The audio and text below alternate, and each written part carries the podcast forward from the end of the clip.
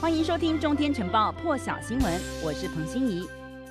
先来看最新现场画面，乘客在车厢内奔跑，比较远的另一节车厢内还看得到冒出熊熊火焰以及阵阵的黑烟。日本昨天晚间台湾时间七点多，行驶在东京都调布市果岭站附近特急电车金王线的车厢之内，有男子挥舞刀子伤害周边的乘客，后来还泼洒液体纵火。金王电铁公司表示，这辆电车事发时正在开往新宿，属于特急电车，而公司接获车长通报，车内有。持刀男子，特急电车本来不停靠果岭站，随后紧急停靠车站，让车上乘客下车疏散。目前已经知道至少造成十一人受伤，其中有一名七十二岁男子，他遭到砍到重伤，陷入昏迷。而这名男子后来呢，被赶到事发现场的警员给制服，以涉嫌杀人未遂的罪名遭到逮捕。日本警方查出来，这一名挥刀的是二十四岁的无业人士，他的名字叫做服部公太，已经对警方坦成。犯案，根据目击者的资讯显示，嫌犯当时身穿的是呃绿色的衬衫，他还有打这个领带，绿色的上下套装，外面也穿着紫色的大衣，很类似美国电影漫威当中的这个名角色的装扮。当然，也有日本媒体报道，这名男子的打扮有一点像是蝙蝠侠里头的反派角色小丑，而搭乘京王线，在车厢内挥舞刀子纵火。那么，因为呢，昨天是万圣节，东京很多个地方闹区。都有民众变装，那么这一起电车随机砍人事件的嫌犯穿着是不是和万圣节有关？现在日本警方并没有透露进一步的相关消息。来看到是也是最新消息，CNN 快讯报道，白宫新闻秘书沙奇表示，他感染了新冠肺炎。沙奇在声明当中指出，他没有和美国总统拜登一起前往意大利罗马参加 G20 峰会，以及苏格兰的这个格拉斯哥的。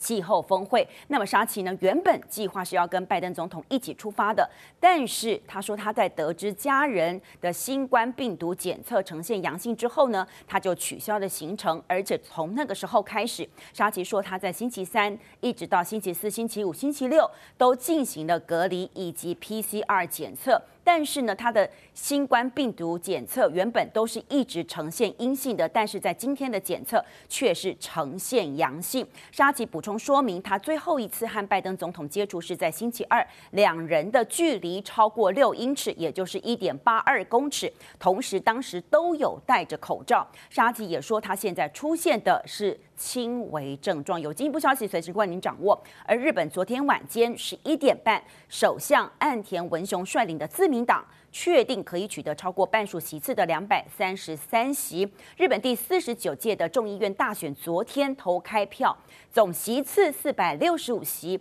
联合执政的自民党与公民党得票数是达到了绝对安定多数的两百六十一席。那么这两党加上日本维新会等所拿下的这个席次呢，确定是可以达到。修宪门槛三百一十席，就是总席次的三分之二。安定多数意思是意思是呢，执政党可以在众议院之内呢，有关于预算、内阁总务这十七个常任委员会当中的独占委员长职务，获得席次的是。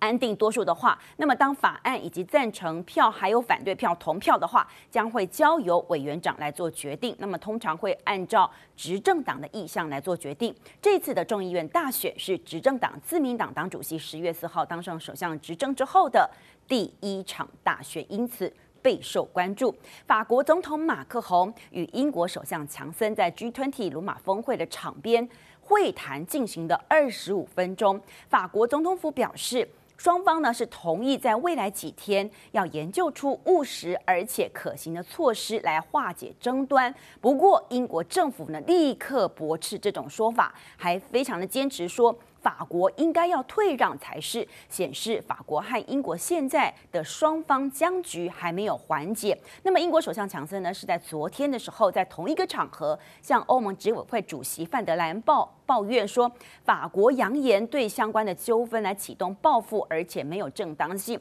双方呢，就是如果真的是同意妥协的话，那么也会使得两国可能避免爆发全面的贸易战，不然就是会造成整个欧盟都会卷到里头。不。过，就在法国发布有机会休兵说法之后呢，强森发言人随后又说，如果法国政府想要提出建议来缓和现在的紧张局势的话，英国是绝对欢迎的。两方到底在说什么？因为法国上个星期扣留了一艘据说是违法在这个法国海域捕鱼的英国拖网渔船，而从英国脱欧今年初全面生效之后。有一些法国的渔船就一直没有办法获得英国方面以及海峡群岛，特别是泽西岛和更新岛这两个行政区所核发的捕鱼执照，因此这个部分让法国非常的不满。法国因此扬言，如果没有更多的法国渔船获得英国的鱼这个捕鱼执照的话，那么十一月二号开始，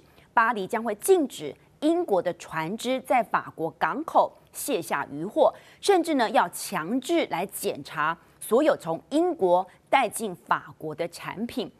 而且现在法国总统马克宏有最新说法。他说没有意愿升高双方的冲突，但是必须严肃来面对。马克宏认为没有必要采取报复的措施，因为对法国的渔民是没有帮助的。他也说，现在他已经交给英国首相强森一份文件，里头说明了如何化解英国以及法国争议的一个解方。现在就等英国方面的回应。而土耳其总统埃尔段和美国总统拜登在 G20 高峰会场边也有会晤。土耳其媒体报道，这是一场闭门会谈，但是时间长达一个小时，比原定的时间还要长。拜登和埃尔段两个人商讨扩大双边贸易额这些议题，两人也强调北约联盟和战略伙伴关系的重要性，同时针对土耳其和美国气候变迁采行的这个作为感到满意。但是白宫呢，在声明当中指出，拜登总统强调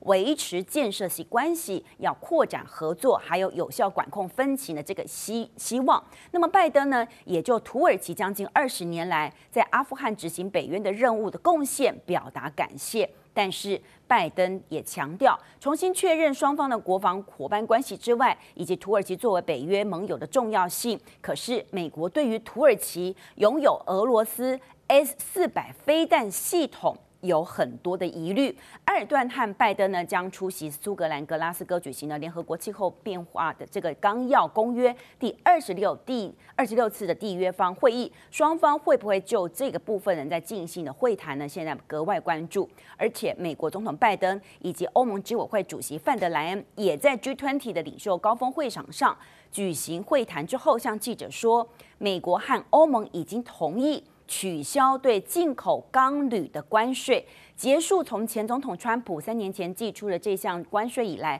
导致美国和欧盟双边贸易关系紧张的争端。拜登和范德兰正式来宣布结束了这个关税争议，同时也表示未来两年之内呢，要努力达成一项全球可持续的钢铁和铝计划。那么，美国和欧盟也要迎接跨大西洋合作的新时代。接下来听看他们两人在现场的最新谈话。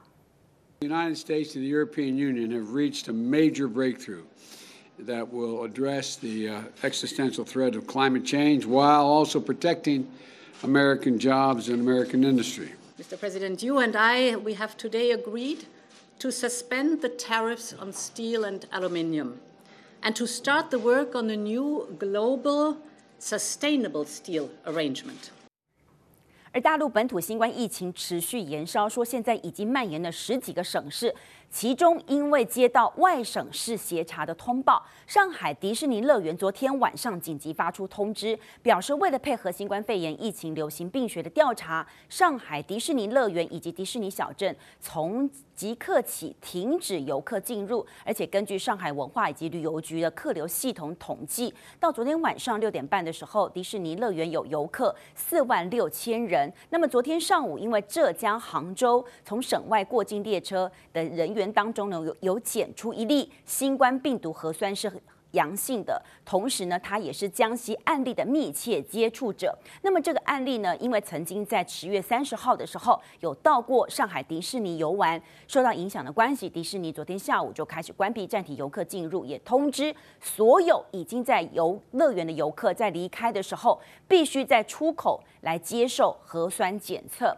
同时遵循疾控中心的要求，间隔二十四小时之后再做一次核酸检测。等待两次的核酸检测都是阴性的时候，做好十二天的自主健康管理。那么大陆官方现在要求，三十一号跟三十号这两天到过迪士尼乐园的所有人都必须进行核酸检测，也就是今明两天的迪士尼是暂时关园的。那么，因为三十一号昨天的万圣节，上海迪士尼呢涌进了大量游客，官方稍早的时候还贴出万圣节、万圣夜适宜搞怪讨糖捣蛋，欢迎游客来释放天性。没有想到现在就要进行全面的核酸检测。更多精彩国际大事，请上中天 YT 收看完整版，也别忘了订阅、按赞、加分享哦。